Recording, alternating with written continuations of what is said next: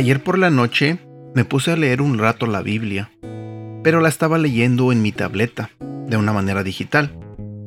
Y en la aplicación de la Biblia encontré un plan que tiene muchos devocionales y me puse a leerlos.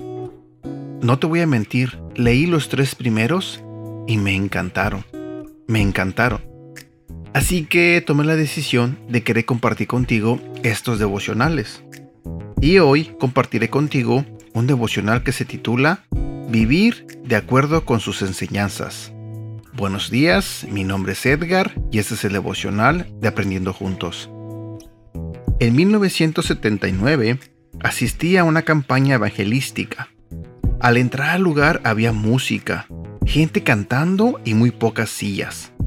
Cuando el predicador empezó a hablar se oía muy mal, pero en medio del murmullo escuché una voz que me dijo, Carlos, vives lleno de temores, temor a la vida, temor a la muerte, temor a perder tus bienes, temor a la enfermedad, temor, temor, temor. Me sorprendí porque desde que llegué no había hablado con nadie, pero era la voz de Dios que me estaba diciendo, entrégame tu corazón, me ocuparé de tu vida, de tu casa, de tu futuro. Minutos después, el predicador hizo un llamado especial, y esa noche junto con mi esposa María, aceptamos a Jesús en nuestro corazón y nos consagramos para vivir y servirlo solo a Él. Desde ese momento, nuestra vida comenzó a cambiar la Biblia es ahora nuestro libro de cabecera. Es el manual de instrucción que Dios nos dejó para que aprendamos a vivir según sus principios y sus mandamientos. A través de ella conocemos su perfecta voluntad y aprendemos a caminar según sus enseñanzas. En la palabra de Dios se encuentra todo el consejo, la sabiduría y el entendimiento que Dios quiere darle a un hombre en esta tierra. Es por eso que debemos leerla y vivir por ella. Muchos han escrito reflexiones y pensamientos, pero la única verdad es la palabra de Dios. No hay iluminado que pueda escribir nada más importante.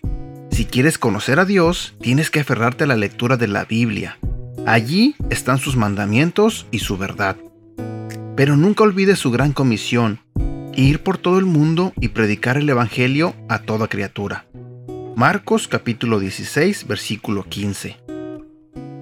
Cuando las criaturas de Dios lo aceptan como Señor y Salvador de su vida, pasan a tener derecho de ser hechos hijos de Dios, coherederos con Cristo. Y la palabra nos enseña que como hijos recibimos determinados beneficios. Entre ellos están el perdón de los pecados, la sanidad de todas nuestras dolencias y el haber sido rescatados del hoyo de la depresión, de la amargura, del fracaso, de la derrota, de la droga, de la promiscuidad y guiados hacia la libertad. A veces Él nos libera inmediatamente y a veces la sanidad toma tiempo. Pero podemos confiar que la libertad es nuestra en Cristo Jesús, justo como la palabra de Dios dice. Disfruta de esos beneficios que te otorga la salvación. Versículo para recordar. Josué capítulo 1 versículo 8. Recita siempre el libro de la ley y medita en él de día y de noche. Cumple con cuidado todo lo que en él está escrito. Así prosperarás y tendrás éxito. ¿Sabes? La historia de Carlos y su familia me gusta. Porque es una historia como la que a muchos nos ha pasado. Cuando vienes por primera vez a la iglesia y de repente el predicador está diciendo cosas que exactamente te llegan a ti, como si te estuviera hablando directamente a ti. Y muchas veces pensamos, o hemos llegado a pensar que a lo mejor alguien le habló de nuestros problemas o de nuestras cargas. Pero no, la respuesta es que cuando eso sucede, es Dios quien te está hablando a ti directamente. Y qué bonito sería que a todos los que van por primera vez a la iglesia Dios les hablara de esa manera y que todos vinieran y entregaran su vida a Jesucristo. lamentablemente no es así. Muchos vienen a la iglesia por primera vez y a veces esa es su última vez que van a la iglesia. Porque quizás no sienten el llamado, quizás no se sientan bienvenidos, no sé, la razón que sea. Pero me encanta escuchar historias como esta porque me recuerdan cuando yo le entregué mi vida a Jesús. Cuando dejé de leer tantos libros de autoayuda, tantos libros que supuestamente me ayudarían a ser mejor persona, libros que supuestamente me ayudaban con mi persona, de superación personal. Y sí, quizás llegué a leer muchos libros, porque me encanta leer. Pero cuando leí la Biblia por primera vez, wow, este libro me impactó.